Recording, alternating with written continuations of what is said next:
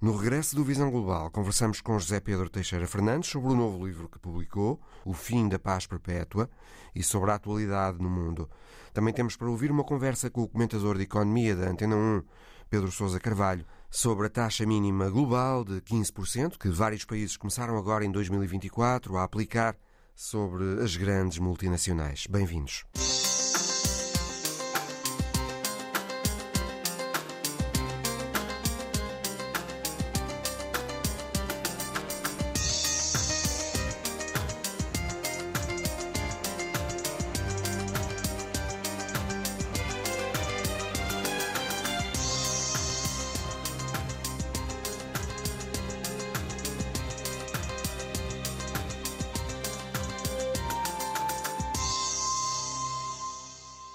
Entramos em 2024, o ano na história em que mais países vão ter eleições.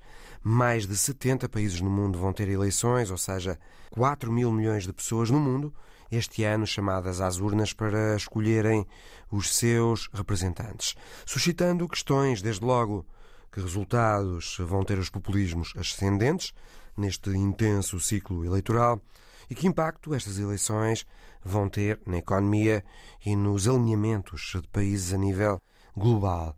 A primeira dessas eleições está a decorrer este domingo, no Bangladesh, onde um ilustre nativo do país, Muhammad Yunus, que ganhou o Nobel da Economia em 2006 por ter criado uma ideia de banca para os pobres, foi condenado por um tribunal a poucos dias das eleições, a seis meses de prisão por alegadas falhas de pagamento a trabalhadores de uma das empresas de Yunus que não têm fins lucrativos, no caso a Grameen Telecom. Mohamed Yunus, Rita Fernandes, que há anos é alvo de hostilidade por parte da chefe do governo do Bangladesh, Sheikh Hasina, a quem se aponta um autoritarismo crescente. É uma injustiça e por isso Mohamed Yunus pede ao povo do Bangladesh para não se calar.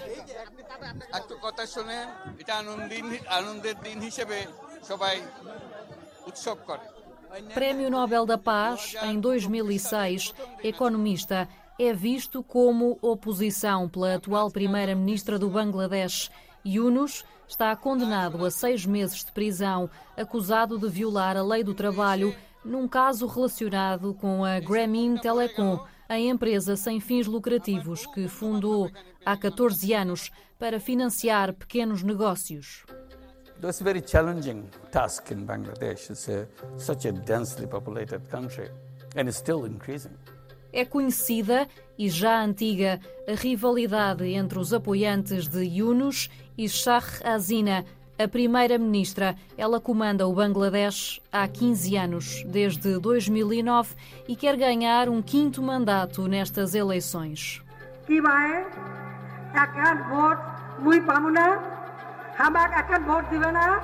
Na campanha, ataca Yunus. Chama-lhe o sugador de sangue dos pobres. Padma সেতুর অর্থ বন্ধ করলো ডক্টর ইউনুস কেন গ্রামীণ ব্যাংকের একটা এমডির পদে তাকে থাকতে হবে Mahamad Yunus é uma das figuras mais conhecidas e acarinhadas do Bangladesh, conhecido como o banqueiro do povo. Economista, tem 84 anos, desde os 30, que se dedica particularmente ao estudo da economia relacionada com a pobreza. Acredita que aquilo de que os mais pobres precisam é de dinheiro para criar pequenos negócios. Em 1976, criou um programa de microcrédito, o projeto bancário Grameen. Defende os três zeros Pobreza Zero Zero poverty. diz que não faz sentido haver pessoas sem dinheiro. No reason why anybody anywhere should be a poor person. It doesn't make sense. Desemprego zero. Zero unemployment. Todos podem criar a própria atividade de negócio. We can create our own activity by ourselves. We don't need anybody's help in that e zero emissões de carbono. Zero net carbon emission. Diz que não quer rebentar o planeta, We do not want to blow up this world. mas mantê-lo seguro para as próximas gerações. Want to keep it as a safe world, not for us, for all the generations to come. Sobre o Bangladesh, alguns dos mais conhecidos jornais económicos descrevem um regime de compadrio entre a atual primeira-ministra e os magnatas do país. A Human Rights Watch descreve um ataque sistemático a quem não está no lado de Assina. Nos últimos meses, milhares de membros do principal partido da oposição, o Partido Nacionalista do Bangladesh, foram detidos em manifestações pela demissão da Primeira-Ministra. Nas ruas, viveram-se autênticas batalhas campais entre os manifestantes e a polícia, que tentou acabar com os protestos à bastonada. As manifestações pediram também um governo de gestão imparcial para supervisionar as eleições, mas isso não aconteceu. E um dos golpes mais recentes é a condenação de Mohamed Yunus, que está, por enquanto, livre, foi libertado sob fiança, enquanto os recursos estão nos tribunais. Eleições este domingo no Bangladesh, as primeiras de um ano muitíssimo intenso do ponto de vista eleitoral. Um trabalho de Rita Fernandes. Outro país asiático onde vai haver eleições, no caso em abril, é a Coreia do Sul um país que está no top 20 do Índice de Desenvolvimento Humano das Nações Unidas, está numa posição equivalente, por exemplo, às do Luxemburgo, do Reino Unido, dos Estados Unidos e do Japão. No entanto, também a Coreia do Sul tem nos últimos anos sido marcada por um fenómeno transversal no mundo, a polarização que com frequência leva à intolerância e ao extremismo. A campanha para as legislativas na Coreia do Sul em abril já rola e esta semana Cláudio Godinho, o líder da oposição, foi esfaqueado no pescoço, escapou por pouco porque a lâmina não lhe apanhou a carótida. O ataque contra o líder do maior partido de oposição da Coreia do Sul é visto como resultado de um país cada vez mais polarizado. A relação entre Lee Jae-myung e o presidente Yoon Suk-yeol tem sido marcada por uma grande rivalidade, situação que piorou depois das eleições de 2022, nas quais Suk-yeol venceu com menos de 1% de diferença do opositor Lee. O ataque esse não é único na esfera política coreana nos últimos anos. Com o aumento da polarização do país, os próprios atores políticos têm sido alvo do público. Exemplo dessa divergência é o resultado de um inquérito feito em dezembro. Quatro em dez dos inquiridos disse sentir-se desconfortável ao partilhar refeições com pessoas que não tivessem as mesmas visões políticas. Durante a campanha eleitoral de 2022, o antecessor de Lee, na liderança do Partido Democrático, foi atacado quando fazia campanha pelo agora líder do partido com um martelo. Em 2015, o embaixador norte-americano na Coreia do Sul foi esfaqueado. Já em 2006, a líder da oposição, Park Geun-hye, foi esfaqueada durante uma ação de campanha. Uns anos depois, acabou por se tornar presidente do país. Agora, na terça-feira, foi Lee Jae-myung atacado em Busan, na segunda maior cidade da Coreia do Sul. Não se conhecem ainda as motivações do atacante. Foi um episódio captado pelas câmaras que se encontravam no local.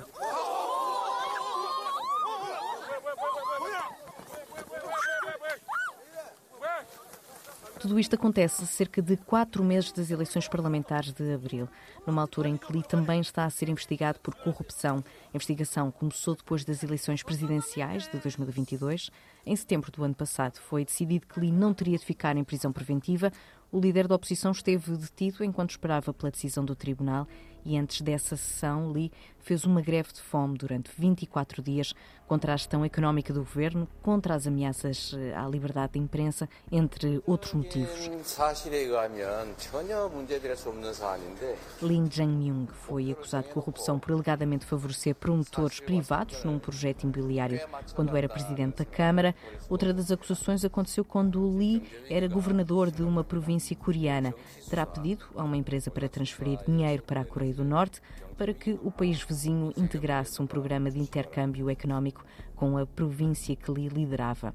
O líder da oposição coreana nega tudo e diz que não passa de um ataque. Na relação sinuosa com o presidente da Coreia do Sul contam-se já vários episódios. Por exemplo, o presidente recusou vários encontros com Lee, algo que costuma ser normal na vida política coreana, encontros eh, entre o presidente e a oposição.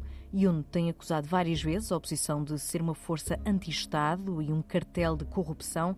Por outro lado, Lee tem acusado o presidente de intimidar os inimigos. Ambiente político tenso na Coreia do Sul a três meses de eleições.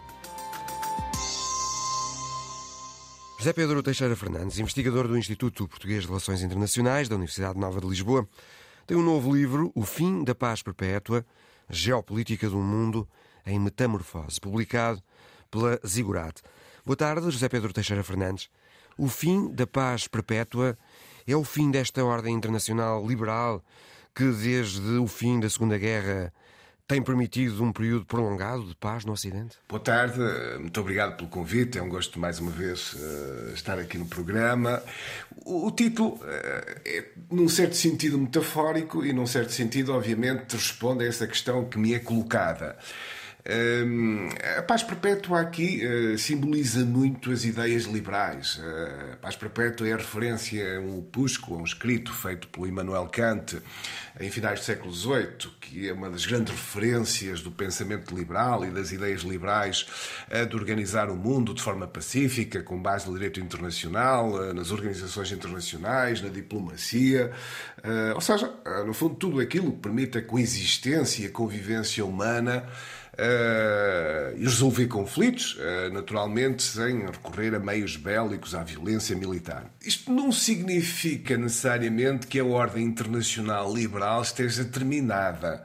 Agora, Mas está, ela está acusada. Exatamente, era isso mesmo que eu ia aqui uh, acrescentar. Ela está acusada e está seguramente sob pressão ou sob stress por múltiplas razões. Uh, algumas que eu penso que têm a ver intrinsecamente com as dinâmicas do mundo e com alterações que podemos configurar, até certo ponto naturais, porque as bases desta ordem internacional liberal são largamente lançadas, é uma construção largamente feita no final da Segunda Guerra Mundial. Ora, o próprio tempo nós sabemos que encarrega-se de trazer novas realidades, novos atores, alterar compromissos e equilíbrios. Agora, Isso que diz é? remete-nos para o subtítulo do livro, que é Geopolítica do Mundo em Metamorfose. Portanto, o José Pedro Teixeira Fernandes conta no livro como está hoje a informação, uma nova ordem ou desordem internacional que ainda não sabemos qual vai ser. Exatamente. Eh, essa, aliás, eh, eh, essa ideia que está sublinhada no subtítulo que referiu, é, do meu ponto de vista, uma das ideias principais para compreendermos o mundo atual. Nós estamos num mundo em transformação, em metamorfose. É mais fácil identificar os problemas do que perceber exatamente para o que estamos a caminhar. A minha percepção nesta altura é que nós eh, vamos continuar com esta ordem internacional liberal, acossada, como estávamos a falar, eventualmente em retrocesso, já estamos a ver nisso, nos liberalismos, populismos, mas também eh, em grandes potências autoritárias, hoje com outro peso nas questões internacionais. Mas também não me parece, e agora vem aqui a segunda parte desta ideia, também não me parece que estas potências mais contestatárias, mais revisionistas, tenham a força para também rapidamente recriarem o mundo à sua maneira. Ou seja, o que eu vejo aqui é um mundo em transição, em metamorfose, para algo que é difícil antecipar uh, exatamente como ficará, porque estamos a falar de processos estruturais e de longo prazo. Mas que necessariamente diria... será uma metamorfose lenta. Sim, a tendência será uma metamorfose relativamente lenta, a não ser que acontecimentos, vá lá, hum, de ruptura surjam, uma grande guerra, um conflito de maior dimensão, uma crise financeira profunda que, uh, por exemplo, faça descarrilar notoriamente uma destas grandes economias que competem. Uh, isso pode acelerar o processo, não é? Mas fora disso, eu diria que será um processo relativamente de lento, de anos, seguramente décadas, não é? Uh, até percebemos exatamente como isto ficará. O livro tem duas partes. A primeira é a ordem internacional liberal e o regresso da guerra à Europa. É uma parte do livro em que se fala, obviamente, muito da Rússia. Qual será o racional da Rússia, José Pedro Teixeira Fernandes, para este uso da guerra na sua política externa? A Rússia, a Rússia é um Estado eh, que, em muitos aspectos, é difícil de entender. E, e sobretudo, talvez mais, mais objetivo, não funciona de todo uh, pela forma que nós estamos habituados a funcionar e acharíamos mais ou menos normal uh, neste padrão de relações internacionais do início do século XXI e mais ou menos próximo desta ordem internacional liberal, mesmo com alguma contestação. Porque a Rússia vê-se uh, a si própria como uma grande potência com um interesse nacional, estratégico, mais ou menos constante, muitíssimo ligado ao território. E aqui vem uma primeira, uh, vem talvez uma primeira grande diferença entre a forma de compreender a Rússia e outros países que nos são mais familiares porque nós no Ocidente Europeu hum, temos tendência a, a achar, a, por muitas razões, pela, viramos a página das guerras, hum, vivemos numa economia globalizada, ou seja, o, o território hum, de alguma forma tinha perdido relevância. Toda esta experiência da União Europeia, da integração, criou-nos essa ideia. Mas na Rússia a realidade é outra, o quadro mental é outro, o território de um grande Estado, com uma quantidade de fusos horários, com um conjunto de minorias importantes, ele próprio já um Estado-império. A questão territorial e o simbolismo, pois até manipulado, obviamente instrumentalizado, do seu núcleo duro histórico, que gravita algures à volta de Kiev e Moscovo, ah, mas que depois é reivindicado também pelos dois lados, cada um à sua maneira. Aqui entramos, obviamente, na, na questão histórica e nas manipulações, ah, depois também da história para fins políticos.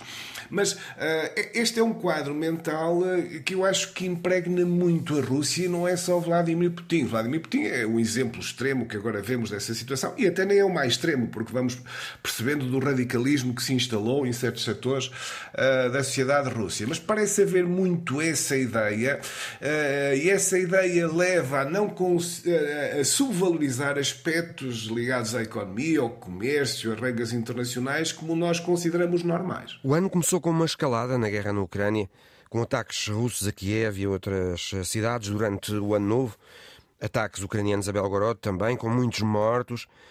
E sem sinais nenhums de uma possível saída, não é?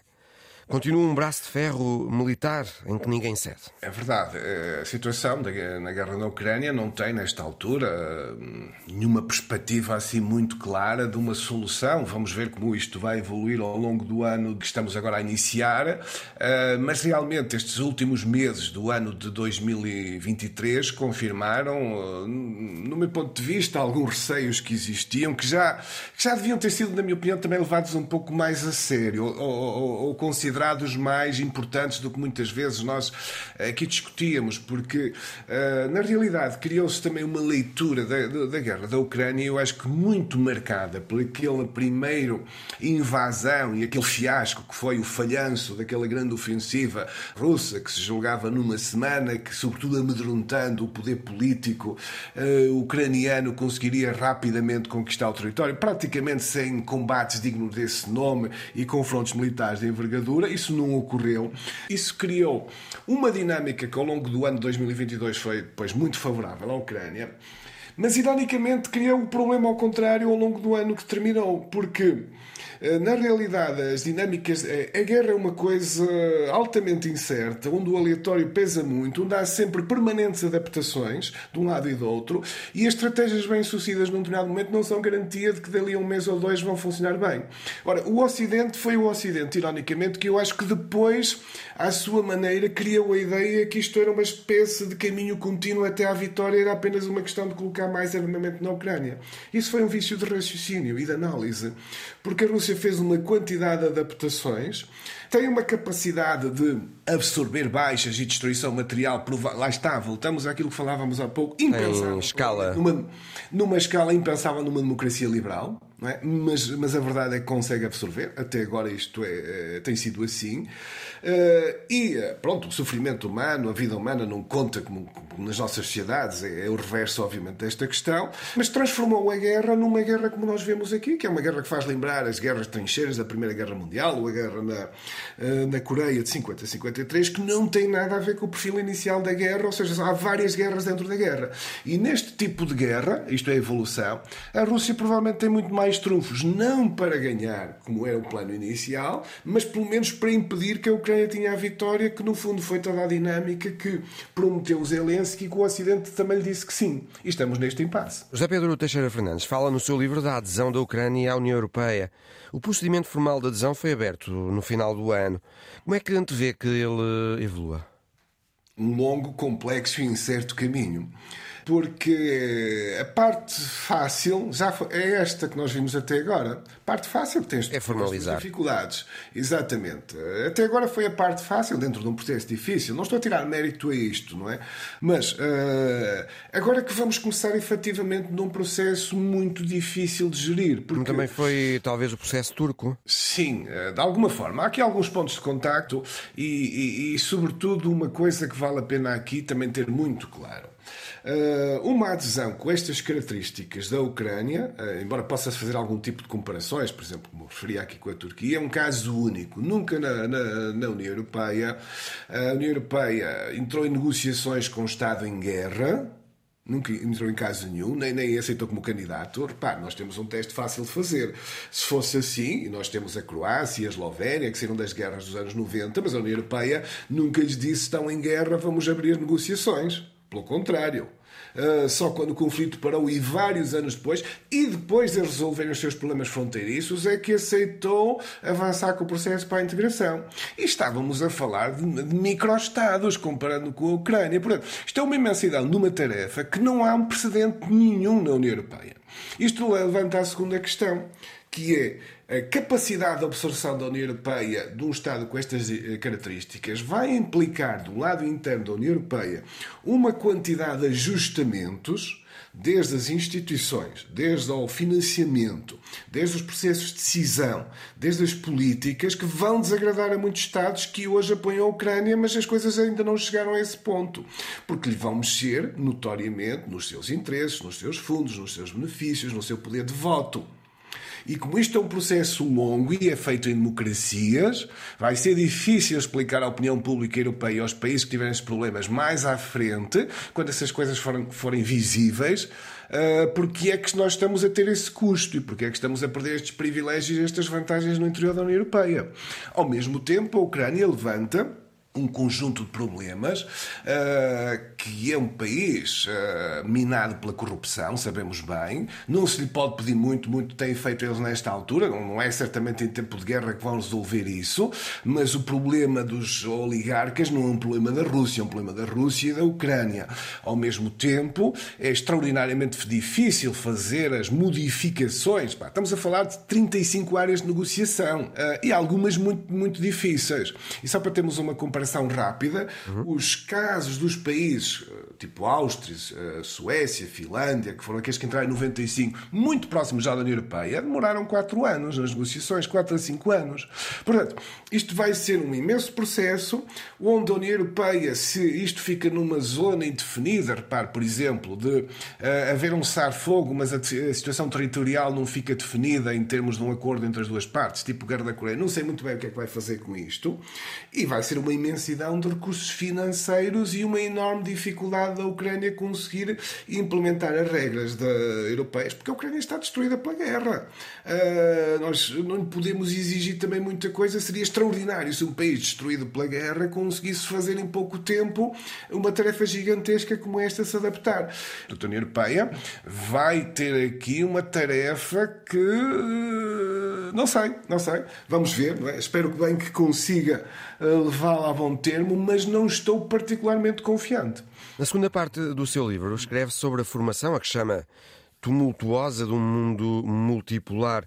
Um mundo em que os chamados eh, BRICS querem ter um papel. Será interessante, José Pedro Teixeira Fernandes, acompanhar este ano como atuarão uh, os BRICS agora ampliados. Esse grupo tem algumas das maiores economias do mundo, tem a China, que é a segunda maior economia, tem a Índia, que está a crescer rapidamente, este ano vão juntar-se o Egito, a Etiópia, o Irão, a Arábia Saudita, os Emirados e talvez a Argentina, também não é de excluir ainda a Argentina. É quase metade da população do mundo e o PIB reunido dos BRICS é mais de 20% maior que o do G7. Os BRICS podem ameaçar a supremacia americana? Essa, essa é, é, é, penso que é, que é, uma das coisas interessantes para vermos e acompanharmos, eh, não só este ano, como nos anos a seguir. Porque há aqui uma coisa que é importante também sublinhar, que é, como referiu aqui, de facto, do ponto de vista de população, do ponto de vista até económico, não é? Uhum. Uh, não há dúvida que há aqui um representar de uma parte muito substancial do mundo, mais do que até os grupos clássicos do Ocidente, como um G7. Portanto, há aqui uma legitimidade. É quase inevitável, eu diria, num espírito aberto e numa análise equilibrada, não reconhecer. Agora, uh, a questão delicada para os BRICS vem a seguir. Uh, eh, que é uma coisa é juntar um conjunto de países que hum, fundamentalmente têm uma coisa em comum. Eh, todos têm argumentos contra a ordem internacional liberal tal como está e gostariam de uma forma ou de outra de haver alterada. Uns eh, com pequenas reformas, outras com reformas mais profundas, outras completamente quase, digamos, reconstruída. Mas são talvez um grupo menos coeso do que o G7. Exatamente, era aí que eu queria chegar. É que os BRICS, a grande, a grande dificuldade e ao mesmo tempo curiosidade que eu tenho, e acho que qualquer analista destas questões terá, é como é que se consegue traduzir esse poder em abstrato, não é? Desse, dessa produção económica, dessa população, num poder concreto de atuação no mundo com um grupo tão heterogéneo de países que o, o ponto mais óbvio dos interesses é a contestação à ordem internacional liberal, como eu dizia, sobre diferentes formas e graus, mas que está longe de ser um conjunto homogéneo e também sem grande rivalidade rivalidades internas. Contestação, eh, desde logo, ao sistema financeiro global de Bretton Woods, não é? E à hegemonia Exatamente. global do dólar. Exatamente. Esse é um ponto que, seguramente, eu diria, a generalidade dos BRICS gostaria de ver alterada. E a China, o próprio Brasil, com Lula da Silva, eh, tem dito isso muito claramente sobre um papel desproporcional do dólar e da economia americana, e sobretudo em termos financeiros. Mas isso Se é fácil essa dizer... tarefa por diante, precisarão de uma grande coesão interna, não é? De uma grande coesão interna, precisarão também de criar estruturas e mecanismos no sistema financeiro internacional e no comércio internacional que não são nada fáceis de criar e, na melhor das hipóteses, demorarão bastante tempo, exceto o tal acontecimento não é, surpreendente que possa acelerar todos estes processos. Portanto, uh, e, ao mesmo tempo, têm que começar a adquirir coerência interna, nomeadamente, por exemplo, nós vemos que, apesar de termos a China e a Índia nos BRICS, eles rivalizam no Indo-Pacífico. Pacífico. E vemos até o caso da Índia até fazer parte de alianças, ou pelo menos grupos, não sendo formalmente alianças, mas percebe que a lógica é a contenção da China, não é? Uh, portanto, há aqui também um potencial de fratura dos BRICS ao mesmo tempo e até se cruzarem acontecimentos internacionais que levem a isso. Mas, uh, ao mesmo tempo, não podemos subestimar que, que é um dado novo, não é? E estes BRICS alargados, se realmente conseguirem traduzir isto numa ação minimamente coerente, uh, vai ser necessário tê-los em conta nas questões internacionais. Tem-se assistido também a um papel crescente dos poderes médios na mediação internacional em detrimento do Ocidente. A Turquia tem sido o principal mediador na guerra na Ucrânia, o Qatar em Gaza e os Emirados mediaram agora a primeira troca de prisioneiros entre a Rússia e a Ucrânia. Isto são sinais de perda de supremacia americana no mundo de alguma forma são, de alguma forma são, eh, é? porque não era um papel habitual. De todo. Um habitual, e isto é sintomático das transformações do mundo, do peso da diplomacia. Agora, eu também devo acrescentar o seguinte: eh, o caso referiu aí vários países, nomeadamente o caso da Turquia e o caso do Qatar, eu julgo que eles são muito problemáticos para o Ocidente. Eh, porque uma das grandes questões, eh, quando me coloca essa, ehm, essa interrogação destas potências intermédias e do seu papel, eh, eu, eu acho que esse é um dos grandes fatores, no pior cenário, de destabilização do mundo. Porque hum, essas potências intermédias, aqui mais evidente isto o caso talvez da Turquia, sentem-se suficientemente poderosas para desalinhar das alianças tradicionais, o caso da Turquia mostra isso muito evidente, jogam em múltiplos campos, não são aliados fiáveis, notoriamente não são aliados fiáveis, fazem jogos duplos, triplos ou quádruplos, Uh, e têm uma vantagem que é, uh, neste mundo em reconfiguração, uh, têm várias alternativas e, no fundo, fazem aqui jogos de pressão, se quiser uma palavra mais forte, chantagem, para ver quem é que lhes fornece mais compensações. Pode ser bom para esses países em termos de ascensão, mas é um fator destabilizador no mundo. Se conjugarmos a isso a, a, a questão tecnológica, e os efeitos, por exemplo, que nós vemos da guerra, destas transformações dos drones e de outra tecnologia de custo relativamente baixo, eh, que permite, no fundo, estas potências intermédias terem um papel que não tinham no passado, eh, este pode ser um fator de disrupção das questões internacionais maior, conjugando certas circunstâncias. José Pedro Teixeira Fernandes, o ano começou com muita violência na Ucrânia e na Rússia, mas também no Médio Oriente. O ataque israelita em Beirute que matou o número 2 do Hamas e outros seis dirigentes do grupo, enfureceu o Hezbollah. Israel diz que foi um ataque ao Hamas e só ao Hamas. Não foi um ataque ao Líbano, nem sequer ao Hezbollah. Mas o potencial de lastramento da guerra com isto parece evidente. Sim, é impossível não pensar nesse risco, e porque estamos, estamos sempre aqui eh, com estes episódios a puxar a situação mais para um limiar de um, de um confronto mais generalizado. Eh, este é um deles. Houve outros. Houve outros. Temos, por exemplo, a questão no Mar Vermelho, dos UTIs, os ataques à, à navegação. Pronto. Além desse ataque de Israel em Beirute, foram mortas mais de 100 pessoas e feridas 200 numa homenagem num cemitério a um herói iraniano, Qassem Soleimani, morto há quatro anos pelos Estados Unidos. O Estado Islâmico reivindicou esse ataque. Depois houve um ataque americano contra militantes pró-iranianos em Bagdade. O ano começa com esta situação ainda mais eh, volátil e perigosa do Médio Oriente do que terminou o ano anterior, não é? Sim, sem dúvida, sem dúvida. O Médio Oriente reentrou novamente a partir de outubro, de 7 de outubro, nas questões internacionais da pior maneira. Sempre foi uma região de instabilidade, mas eh, pronto, até estava numa relativa acalmia em termos gerais. Eh, a guerra da Síria eh, estava numa fase, embora não tenha aqui tido propriamente uma solução política ainda, mas pronto, numa fase onde não há confronto aberto. Assad continua no poder. No Iémen, se voltarmos aqui há algum tempo atrás, também a guerra, pelo menos menos a guerra mais de maior dimensão, não posso haver aqui, continuar a haver escaramuças e certamente está no terreno, uh, teria parado. Houve ali uma normalização das relações entre a Arábia Saudita e o Irão. Portanto, os sinais até há meia dúzia de meses atrás, ou menos até, até eram relativamente positivos, e sobretudo para uma região com as características do Médio Oriente. Mas tudo muda muito rapidamente hoje no mundo. E mudou, e mudou efetivamente, e mostra que uh, os problemas estão lá, as dinâmicas, no fundo, por vezes surgem por, por acontecimentos que ninguém prevê. Uh, este ataque de, de 7 de outubro, de facto, foi uma grande surpresa a forma como aconteceu. Uh, bom, e desencadeou toda aqui esta engrenagem. E nós temos aqui também um outro problema maior, que se há bocado falávamos das potências regionais que começam a ter aqui um papel e uma ambição que não é necessariamente só negativa. Elas, por exemplo, também têm tido algum papel positivo nesta mediação, ou seja, isto é multifacetado. Mas, mas depois tem o tal potencial destabilizador, eh, como eu referia. Mas aqui temos um outro problema que este conflito mostra bem. Nós não temos, nós não temos uma guerra, o único Estado diretamente, se excetuarmos o caso americano como potência global, o único Estado diretamente envolvido nesta guerra, diretamente, é Israel. De resto, temos o Hamas, que não é um Estado. Temos o Hezbollah, que não é um Estado. Temos os úteis, que não são um Estado. Mas, Mas parece haver um Estado por trás de todos esses grupos, que é o Irão. Sim, obviamente. Isto não aparece do nada, não é? Isto não aparece do nada.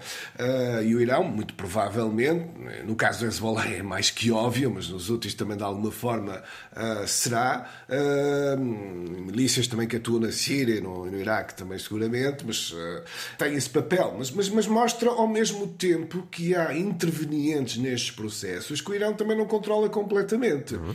Uh, o grau também de influência do Irão sobre estes grupos, por vezes eu diria que é exagerado, uh, porque estes grupos têm também uh, agendas próprias e lógicas próprias, ou seja, escapam muito ao controle estadual e mesmo dos seus patrocinadores, por vezes atuam com a sua própria lógica, eventualmente até para arrastar o seu patrocinador para o conflito local.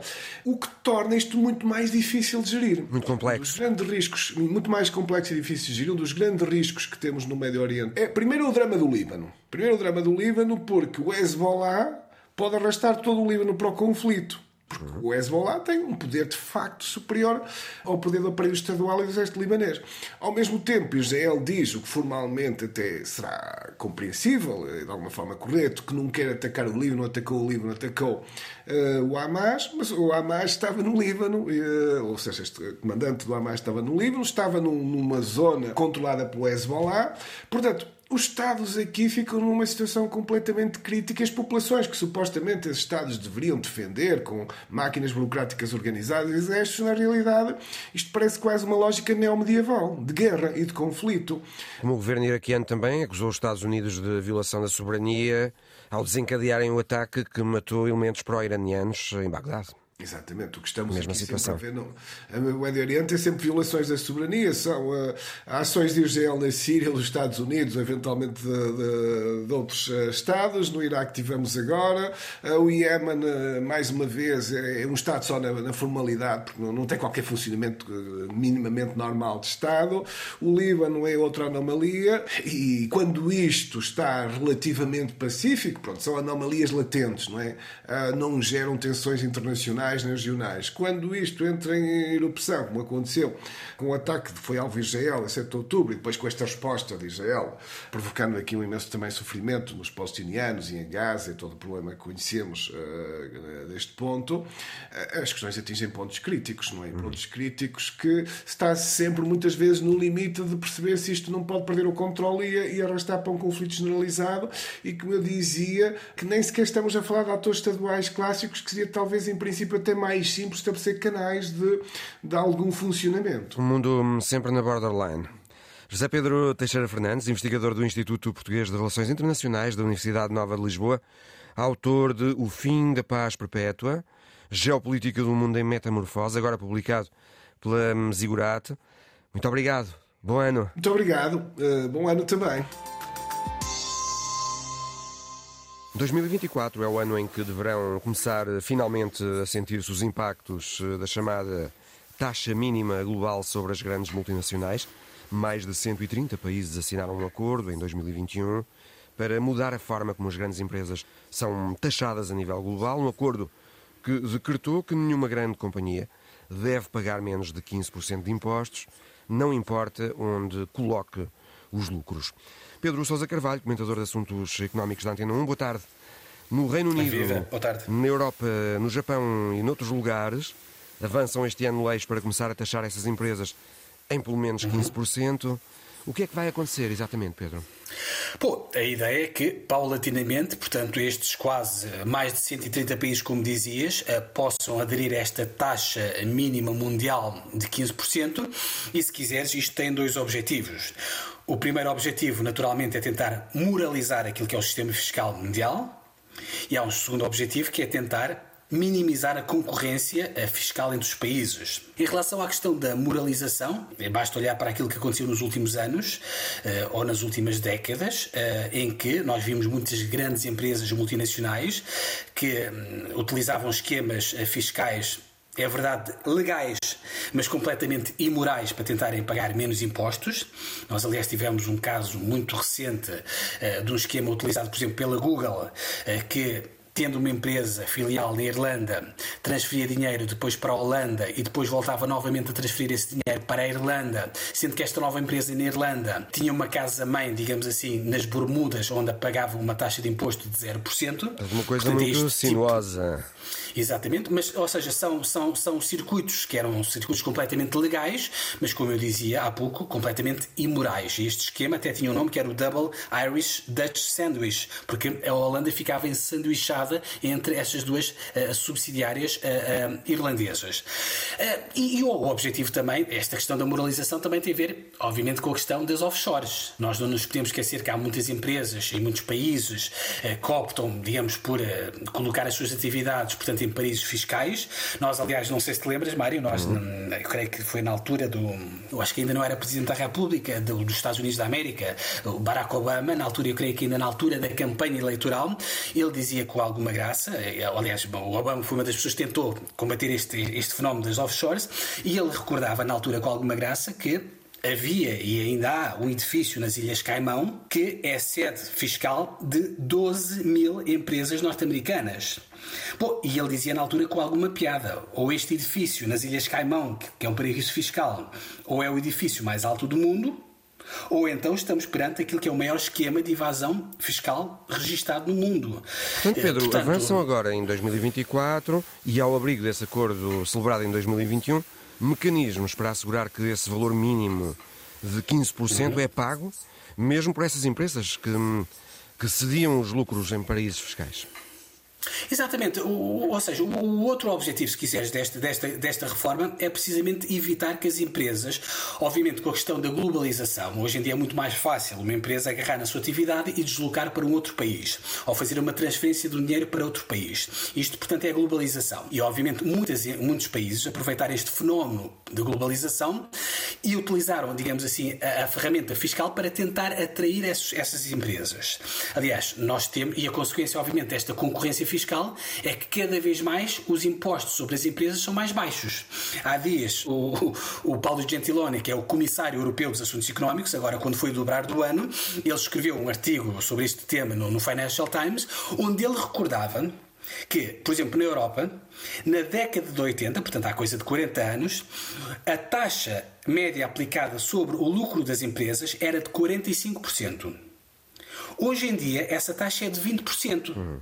Ou seja, caiu para mais de metade. Porquê? Porque os países começaram precisamente a concorrer entre eles para ver qual é que conseguia oferecer a taxa mais baixa. E obviamente com esta concorrência, naturalmente todos perdem e os únicos que ganham normalmente são as grandes multinacionais. Ehm, e muitas dessas multinacionais são multinacionais norte-americanas. Ora, nem todos os mais de 130 países que assinaram o acordo em 2021 avançam com a sua aplicação agora, não é? Não, ou seja, nós estamos a falar de um acordo que, nesta altura, eu creio que já é subscrito por eh, cerca de 140 países.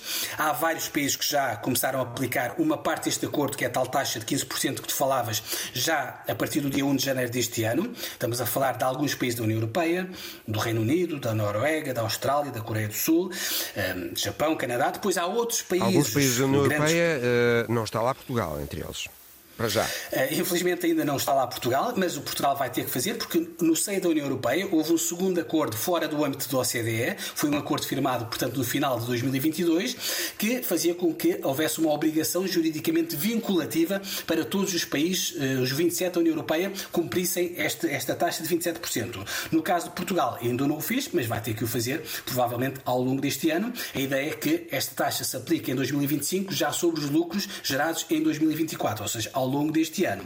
Depois há duas grandes potências, que é os Estados Unidos da América e a China, que deram o seu ok ao acordo original de 2021 da OCDE, mas também ainda não começaram a aplicar a tal taxa de 15%. Creio que a OCDE calcula que a receita fiscal global obtida por esta via ascenda um, 220 mil milhões de dólares em todo o mundo, não é? Exatamente, ou seja, estamos a falar de um aumento, se quiseres, eh, de cerca de 9% naquilo que é o valor que hoje em dia é cobrado às empresas. Ou seja, se este acordo, portanto, avançar e por todos os 140 que o subscreveram, vai haver um aumento, digamos assim, do valor que é cobrado às empresas de cerca de 9%, que são os tais 220 mil milhões de, de dólares. Portanto, é uma porcentagem de aumento coisa... não desprecienda. Não, não, não. E, e, como, é, e uma coisa curiosa, Mário, como é que a OCDE conseguiu convencer todos estes países a subscreverem este acordo que, até como deves imaginar, é prejudicial para alguns desses países? É que, portanto, em 2021, quando este acordo foi firmado, nós precisamos recuar a 2021. Se bem te lembras, em 2021 nós estávamos em plena pandemia. Nessa altura, se bem te lembras, muitos países estavam a gastar quantidades astronómicas de dinheiro para ajudar as suas empresas e as suas famílias eh, por causa da pandemia, portanto, a economia estava completamente parada, e nessa altura muitas economias começavam a precisar ou começavam a, começaram a ter as contas públicas desequilibradas, porque estavam a gastar muito dinheiro nas medidas anticrise. E esta uh, receita extraordinária, digamos, esta ideia da OCDE, foi vista como uma receita extraordinária que os países poderiam deitar mão precisamente para ajudar a financiar estas medidas anticrise. Por isso é que na altura houve tantos países, digamos assim, aderir a esta medida. Pedro Sousa Carvalho, outra coisa que ficou nesse acordo fiscal 2021 foi passar a taxar a venda de produtos e serviços digitais por parte de empresas estrangeiras, a maior parte americanas, que fazem lucros com essas vendas, mas não pagam impostos nos países onde fazem essas vendas. Será que essa parte do acordo também pode avançar? É que o Congresso americano parece não querer aceitar mais impostos sobre empresas americanas. Sim. Um, deixa-me, para quem talvez não esteja tão dentro deste tema, deixa-me dizer que esta grande reforma, deste, deste, desta grande reforma fiscal, tem dois pilares. Há um pilar que é aquilo que falávamos há pouco, uh, Mário, que é os 15%? obrigarem-se, exatamente, a aplicar uma taxa mínima de 15% sobre as, uh, as, multinacionais. A ideia deste pilar, digamos assim, é colmatar uma falha de mercado que era, portanto, haver empresas que simplesmente não pagavam impostos ou pagavam taxas muito reduzidas de impostos. Uhum. Mas depois há aqui uma segunda ambição, hum, ainda maior, que é, ou que procura, se quiseres, um, colmatar uma outra falha de mercado, uma segunda falha de mercado, que é obrigar a que os impostos sejam pagos onde a atividade económica é gerada. Uhum. A, a, forma mais simples de perceber isto é dar-te um exemplo. O caso da Google ou do Facebook, que tem a sede, por exemplo, na Irlanda. ok? Portanto, a Google, tendo sede na Irlanda, ela paga os impostos na Irlanda. Apesar de, por exemplo, uma grande atividade do Google ser desenvolvida, por exemplo, na França. Onde não paga impostos. onde não paga imposto, porque paga, já paga na Irlanda. A ideia deste, deste pilar, deste primeiro pilar deste Acordo Mundial de Tributação, é que possa haver uma transferência de direitos tributários, neste caso, por exemplo, neste exemplo que eu estava a te dar, entre a Irlanda e a França. Imagina que 20% da atividade da Google na Europa é gerada na, em França. A ideia é que a Irlanda comece a passar 20% do direito de tributação da Irlanda para a França. Portanto, a ideia subjacente é precisamente, ou seja, que os impostos sejam cobrados onde essa atividade económica é gerada. Mas essa parte Só do acordo que... está a ser eh, mais eh, Exato. difícil de avançar. Porquê? Porque enquanto o primeiro pilar que falávamos há pouco, o pilar dos 15%, tu podes avançar com isso de uma forma unilateral, ou seja, cada país pode avançar, portanto, basta mudar a tua legislação. Esta segunda, este segundo pilar implica uma convenção multilateral. Uhum. Ou seja, no exemplo que eu estava há pouco, a Irlanda ou a França, para poder receber direitos tributários da Irlanda, é preciso que a Irlanda concorde e é preciso que a França concorde. Ou seja, é preciso aqui que um conjunto grande de países concorde. E, nesta altura, há alguns países que estão ainda a torcer o nariz. E dizias muito bem, ou seja, um destes países é naturalmente os Estados Unidos da América, mas por uma razão muito simples, ou seja, os Estados Unidos da América sabem que esta lei, ou seja, esta nova regra de tributação mundial, vai incidir sobretudo sobre as grandes gigantes tecnológicas norte-americanas. Ou seja, nós quando pensamos nas grandes empresas multinacionais do setor tecnológico e que não pagam impostos ou que pagam poucos impostos, são sobretudo empresas, não são só, mas são sobretudo empresas norte-americanas. Uhum. É a Google, é o Facebook, eh, é a Amazon, portanto, é esse tipo de empresas. Portanto, é normal que haja aqui algum tipo de resistência no Congresso e também é por isso que, apesar dos Estados Unidos terem concordado com a Convenção da OCDE em 2021, ainda nem sequer avançaram com a tal taxa dos 15% mínima eh, que era suposto começar a ser eh, cobrada a partir de janeiro deste ano. Pedro Sousa Carvalho, comentador de assuntos económicos da Antena 1. Obrigado, Pedro, e bom ano. Um bom ano. Não imagina como os animais do Zoo de Berlim aproveitam as árvores de Natal. Ora, escute a história da semana de Alice Vilaça. Esta semana, elefantes, bisontes e renas do Zoológico de Berlim receberam presentes muito especiais. Árvores de Natal. Uma tradição anual neste zoológico alemão que acontece a cada início de ano. As árvores de Natal que não encontraram uma casa para decorar são entregues pelo comércio local ao Zoológico de Berlim. Este ano as árvores chegaram em dois caminhões para fazerem as delícias de elefantes, renas e bisontes. Os presentes, ou melhor, as árvores, foram desembrulhadas, ou melhor, devoradas, no passado dia 5. A porta-voz do Zoo, Svenja Eisenbarth, acredita que as árvores devem ser deliciosas, porque em poucos minutos são devoradas pelos elefantes. Wir gehen davon aus, dass die Bäumchen sehr gut schmecken, weil innerhalb von Minuten sind ja immer schon alle aufgefressen und verputzt. Já as renas, talvez por serem mais pequenas e tímidas, fazem uma pequena investigação alimentar antes de passar à ação.